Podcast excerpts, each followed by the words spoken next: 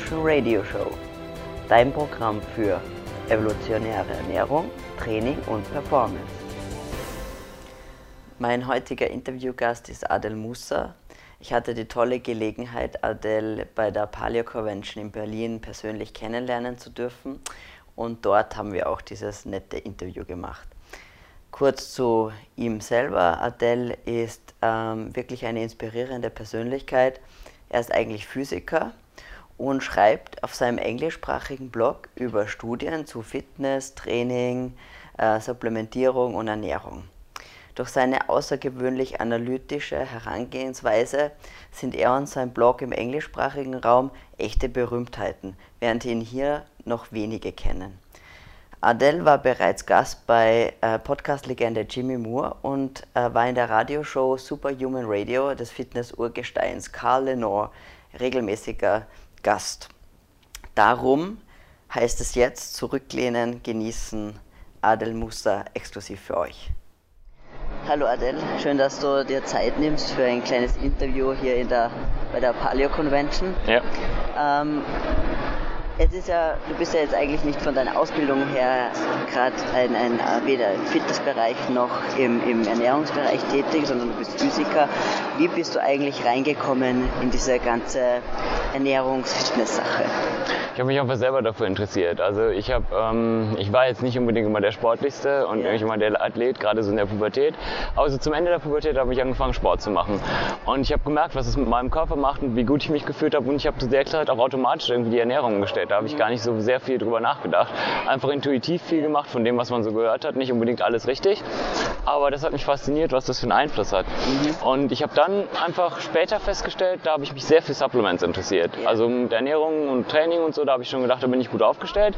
Und dann habe ich angefangen, so Proteinpulver oder sowas auszuprobieren. Und dann habe ich gesehen, da gibt es ja noch viel mehr, da gibt es ja unendlich viel. Und wo kann ich mich darüber informieren? Und die einzigen Quellen, die ich gefunden habe, das waren die ähm, geschriebenen Artikel von den Herstellern. Da gab es auch manchmal Studien drunter. Und dann habe ich angefangen, die rückzuverfolgen und gemerkt, da gibt es ja auch Studien, die sagen was ganz anderes, wenn man mal genauer hinsieht.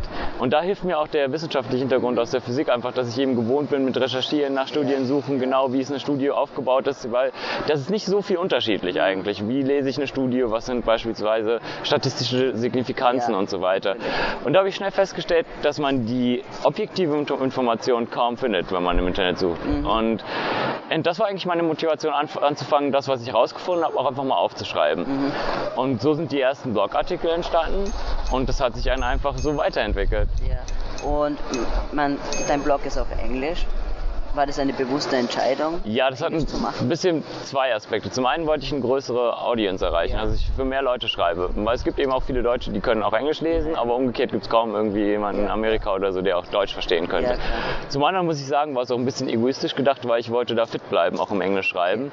Und äh, dass mir die Sprachkenntnisse irgendwie nicht flöten gehen. Und das ist auch in gewisser Weise ja. Practice gewesen für mich. Ja.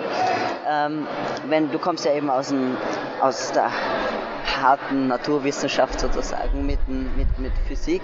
Ähm, und einer der großen Kritikpunkte ist ja an vielen ähm, Ernährungsstudien, dass da die, die Science dahinter oder die, die wissenschaftlichen, die Methoden nicht gut sind. Ja? Siehst du das auch? Kannst du das bestätigen? Hat das, hast du das dann auch gesehen, dass du sagst, hey, in der, in der, eigentlich in der Physik haben wir diesen Standard und das, das sehe ich eigentlich gar nicht reflektiert in den Ernährungsstudien? Also es sind natürlich ganz andere Standards, die man da auch erreichen kann. Und ich sehe aber auch die Probleme, die man da hat. In der Physik ist man meistens in der Lage, die Parameter zu kontrollieren. Und sobald man mit Menschen arbeitet, in der Physik arbeitet man mit Kollegen, und das ist manchmal schon schwer genug. Äh, aber die Gerätschaften, die Messungen, die man macht, die sind äh, objekt, objektiv in dem Sinne, dass man da Einstellungen machen kann und ausschließen kann, welche anderen Einflüsse dazu kommen. Insofern würde ich jetzt ungern sagen, dass die alle unzureichend sind. Es gibt aber auch schlecht gemachte Studien. Man kann aber auch sehr gute Studien machen man muss nur wissen, was man mit denen, wie man die versteht. Ja. Weil viele Leute denken zum Beispiel, wenn ich eine Studie habe, die, wo steht, da sind 100.000 Leute haben daran teilgenommen, dann weiß ich automatisch als Experte, okay, das muss irgendwie eine Beobachtungsstudie ja. gewesen sein. Das kann keine, ja. keine klinische Studie gewesen sein.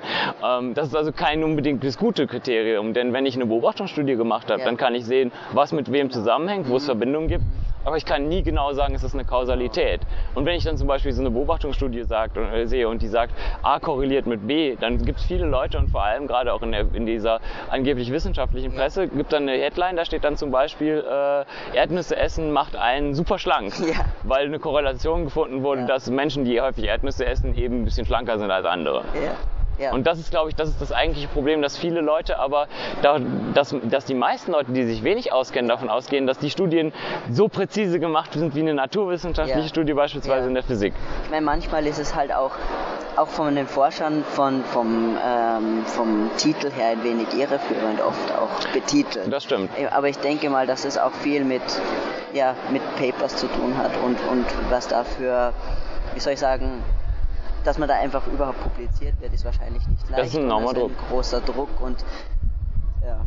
Ähm, du warst 2012 bei Jimmy Moore im Podcast und äh, da hat er dich damals gefragt, was, also wie die Paleo-Bewegung sozusagen oder das Ganze in, in Österreich oder in Deutschland oder in Europa überhaupt ausschaut. Ja.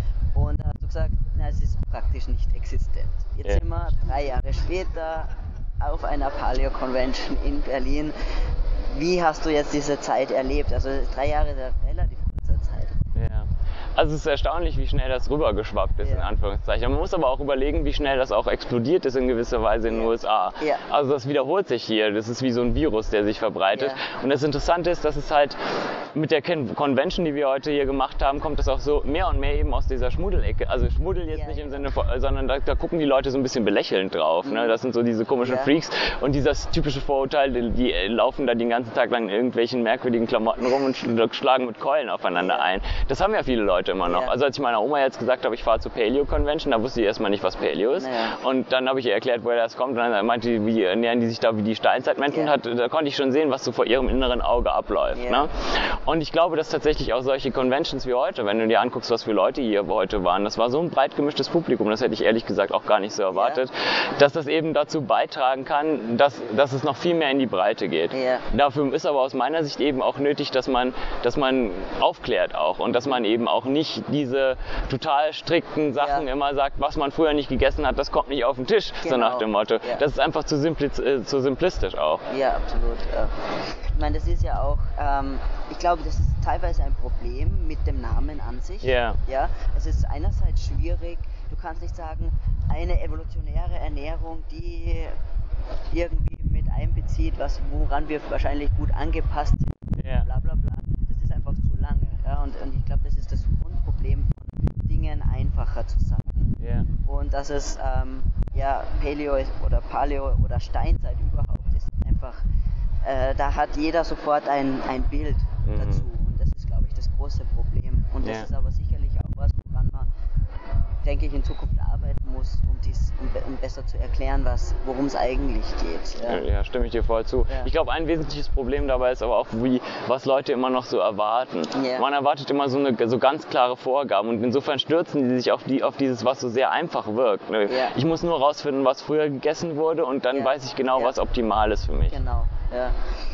Ähm, da möchte ich eigentlich gleich einhaken, weil, weil wir jetzt gerade sozusagen da den Übergang zu, de, zu dem haben, worüber du gerade gesprochen hast.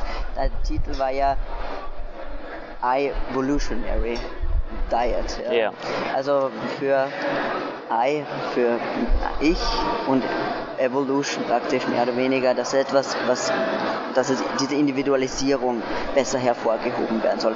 Kannst du mal kurz umreißen, das Konzept, was du meinst, du hast jetzt einen, einen langen Vortrag yeah. gehalten, vielleicht ganz kurz, was du damit meinst. Also die Grundidee ist eigentlich, dass es die ideale Diät, die für jeden gibt, yeah. äh, die für jeden optimal funktioniert, so nicht geben kann, weil wir einfach zu unterschiedlich sind, auch yeah. wenn wir zur gleichen Rasse, äh, zur gleichen, zum gleichen, ähm, wir sind alle Homo sapiens, aber das heißt nicht, dass für uns alle die Diät gleich sein muss, die ideal für uns ist.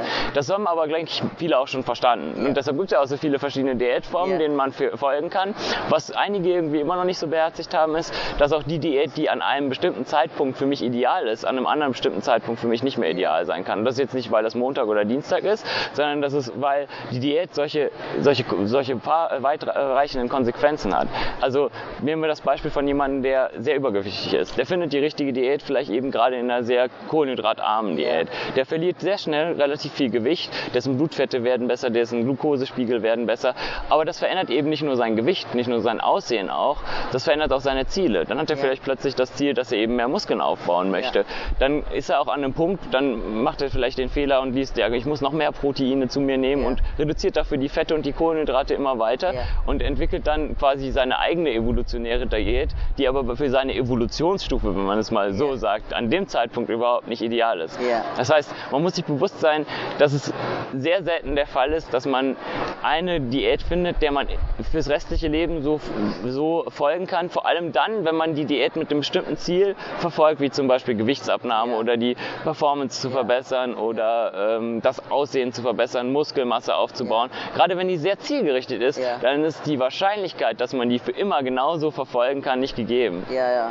Vor allem, wie du es ja auch in deinem Vortrag auch gezeigt hast, dass ja teilweise gewisse Ziele nicht unbedingt zusammenpassen. Genau. Also, dass ich einfach, wenn ich mehr auf Performance habe, kann sein, dass ich dafür Langlebigkeitsziele zum Beispiel oder eben Gesundheitsziele ein bisschen vernachlässigen. Ja, also es das heißt nicht, dass man krank wird Nein, dadurch, aber, ne? aber genau. es ist genau. einfach, dass man nicht alles maximieren kann. Also ja. es ist nicht so, dass die olympischen Athleten automatisch die, die genau. am längsten leben werden. Nein, ist, äh, die werden wahrscheinlich länger leben als der Durchschnitt, aber es liegt daran, dass der Durchschnitt sich so schlecht ernährt und gar nicht bewegt. Ja. Und nicht daran, dass das gleichzeitig die ideale Lebensweise, die ideale Ernährung dazu ja. ist, um eben lange zu leben und besonders gesund zu bleiben. Mhm. Aber ich meine, ich denke irgendwo, dass, dass der, der Vorteil der Paleo-Ernährung, wenn ich es jetzt einfach so nenne, gegenüber anderen Diätformen ist, halt, ist schon, denke ich, die, dass dieser Fokus auf die Nährstoffdichte und auf unverarbeitete Lebensmittel. Ich glaube, dass da dass deswegen ähm, es vielleicht diese Art Ernährung mehr Relevanz hat oder mehr Beständigkeit vielleicht ja. als andere. Ich denke auch, also das habe ich in dem Vortrag auch gerade angedeutet, ja. es gibt so bestimmte Grundregeln. Dazu gehört zum Beispiel eben genau dieses, äh, sich auf Lebensmittel und äh, Lebensmittelqualität auch zu konzentrieren und eben zu gucken, dass man möglichst wenig stark verarbeitete Lebensmittel ja. zu sich nimmt. Die werden wahrscheinlich in diesem Evolutional Concept, egal wie sich das verändert, immer wieder drin sein. Aber solche Dinge wie, ob ich jetzt viel Kohlenhydrate esse oder weniger, das wird sich das kann sich teilweise diametral umdrehen, ja. je nachdem wie die Ziele sind und an welchem Punkt man ist. Und das ist auch, denke ich, einer der Punkte, den, den ich gerade der Paleo Diet oder wie man sie auch immer bezeichnen will, sehr hoch anrechne, dass sie eben da einen Schwerpunkt gesetzt hat, der bei anderen Diätformen vielleicht auch vorkommt, aber nicht so stark im Vordergrund steht. Mhm. Und man kann damit wirklich, ähm, da, man kann alleine durch diese Realisation dieser Ziele, dass man nur unverarbeitete, also selbstverarbeitete Lebensmittel ja. dann zu einer ja. Mahlzeit entsprechend zu sich nimmt, kann man schon sehr viel erreichen. Ja. Und äh, das ist auch eigentlich, denke ich, eins der Grundprinzipien, was wir über die Zeit verloren haben und was uns dann mit in die Misere gebracht haben, ja. dass wir jetzt mit so viel halt, äh, Gesundheitsproblemen und eben Übergewicht zu kämpfen ja. haben. Ja. Ähm, habe ich sozusagen noch eine Frage aus sehr persönlichem Interesse. Dein Blog Subversity. Ähm, du schaffst da jeden Tag einen irrsinnig tief recherchierten Artikel rauszubringen, sogar mit Grafiken, mit eigenen und äh, wie schaffst du das? Also wie, wie gehst du das an? Wie ist da dein Workflow? Also es gibt so eine Grundarbeit, die ich eigentlich dann mache, wenn ich mal Zeit habe. Ich, hab, stehe auf allen möglichen E-Mail-Listen von solchen äh, wissenschaftlichen Magazinen yeah. und ich kriege immer die neuen Tables of Contents, also was steht in den neuen Magazinen drin. Da gucke ich einmal ganz kurz die Überschriften an, dann klicke ich ein paar an, klicke ein paar durch und dann weiß ich schon ungefähr, welche für mich inter interessant sind. Und die speichere ich dann äh, entsprechend die Studien für später. Und dann, wenn ich, wenn ich Zeit habe, tatsächlich eine Stunde ungefähr für einen Artikel zu schreiben, dann gucke ich mir die Studie nochmal an. Und ich muss sagen, ich habe den Prozess des Schreibens einfach total optimiert. Die Artikel haben ja immer ungefähr den gleichen Aufbau yeah. und ähm, auch die Floskeln, wenn man da genau hinguckt, die wiederholen sich halt häufig. Ne? Und dementsprechend kriege ich das Geschreibe an sich wirklich schnell hin und ich bin ein sehr schneller Leser. Ich habe eine schnelle Auffassungsgabe, das heißt, das Lesen der Studie, das Verstehen der Studie geht in aller Regel auch sehr schnell. Mhm. Insofern ist das durchaus machbar, auch wenn Marx Sisson immer schreibt, das muss irgendwie einen Roboter machen, der diese ja. Seite publiziert. Es ist durchaus machbar und es ist auch einfach eine Sache, da steckt mein Herzblut dran, das Ja. macht mir Spaß. Ne? Ja. Andere Leute, denen macht Spaß, abends zwei Stunden Fernsehen zu gucken. Mir macht Spaß, abends zu sitzen und einen Artikel zu schreiben. Und dann bietet sich das halt auch an, wenn ich mal ein bisschen mehr Zeit habe, dann schreibe ich mal drei auf Halde. Und dann brauche ich mich nur abends hinsetzen, den kurz zu publizieren und dann auf Facebook noch den Link zu setzen. Das war's. Ne? Und äh, so läuft das eigentlich. In, das ist durchaus machbar, ist natürlich auch viel Zeit und ich weiß nicht genau, wie lange ich das so aufrechterhalten werden kann. Und ähm, weil es aber ein Hobby ist, was mir unheimlich Spaß macht, geht, ist es auch effektiv, wie ich da arbeite. Ja. Und mein, was mein eigentlich, eigentlicher Antrieb ist auch, ich lerne eigentlich jeden Tag für mich selber was Neues. Ja. Das teile ich dann zwar auch anderen Leuten Ja. mit, aber ich habe für mich was gelernt. Das ist für mich immer eine unheimliche Befriedigung. Das macht mir Spaß. Mhm. Machst du denn eigentlich auch sozusagen das nicht nur sozusagen zum Spaß, sondern berätst du auch Leute oder machst du das? Nee, das mache ich gar nicht. Ich bin ja, ich bin ja eigentlich, das ist ja nicht mein Beruf, in Ja, Anführungszeichen, das ist mein Hobby. Und ich möchte es auch gerne dabei Ja. belassen. Also, ähm, ich habe schon mal drüber nachgedacht, das vielleicht auch zum Beruf zu machen. Man sagt ja immer, es ist toll, wenn man sein Hobby zum Beruf macht. Aber ich mache meinen Beruf auch gerne. Ne? Ja, ja. Und äh, ich habe auch die Angst, dass mir das dann keinen Spaß mehr macht. Mhm. Und es ist auch insofern, also Beratung, da wäre jetzt nicht so das Problem, aber jetzt fragen mich immer alle Leute, warum ich denn keine Werbung schalte. Und das Problem ist einfach die, Werbe, die Werbung, die ich bekommen würde, die Ja. natürlich meine Zielgruppe betrifft, die würde selbst wenn ich das keine Auswirkungen, wenn die mir keinen Ärger machen, wenn ich sage, das, was die gerade als neues Supplement auf den Markt gebracht haben, ist Schmarrn, ne? Dann wäre trotzdem immer noch so dieses Gefühl da, da, aber da ist ja die Werbung für den geschaltet, kann denn das wirklich jetzt, da hat er nicht vielleicht doch nochmal zwei Hühneraugen zugedrückt. oder? Genau.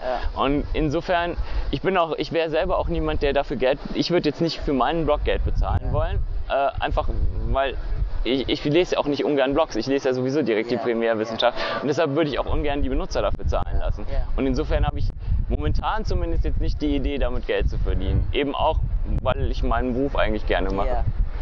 Na super. Danke auf jeden Fall für deine Zeit. Heute. Bitteschön. Äh, dein Blog ist subversity.blogspot.com.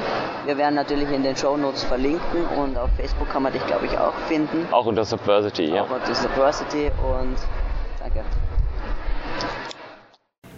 Hallo, ich möchte dir meinen Minikurs Strategien bei Nebennierenermüdung